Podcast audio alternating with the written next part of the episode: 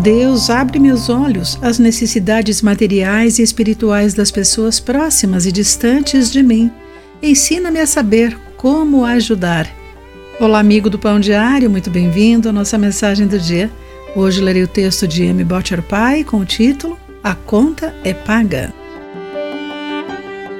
O que aconteceu com você? perguntou Zeal, um empresário nigeriano enquanto se inclinava sobre uma cama de hospital em Lagos. Alguém atirou em mim, respondeu o jovem com a coxa enfaixada.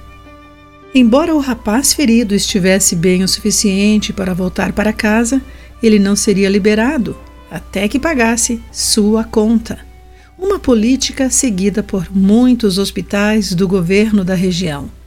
Depois de Zeal consultar um assistente social, ele cobriu os custos do jovem, anonimamente, com o fundo de caridade que criou como forma de expressar sua fé cristã.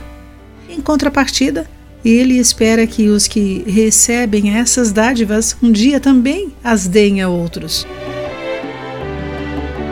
O tema da retribuição à generosidade de Deus ecoa por toda a Bíblia.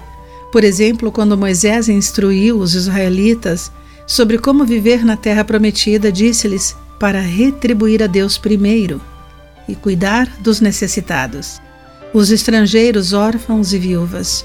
Por viverem numa terra que produz leite e mel com fartura, eles deveriam demonstrar o amor de Deus aos necessitados.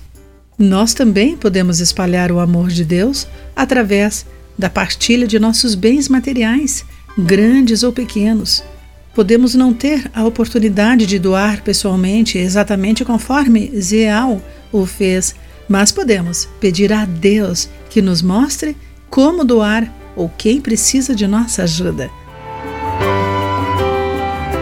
Querido amigo, guarde isso em seu coração.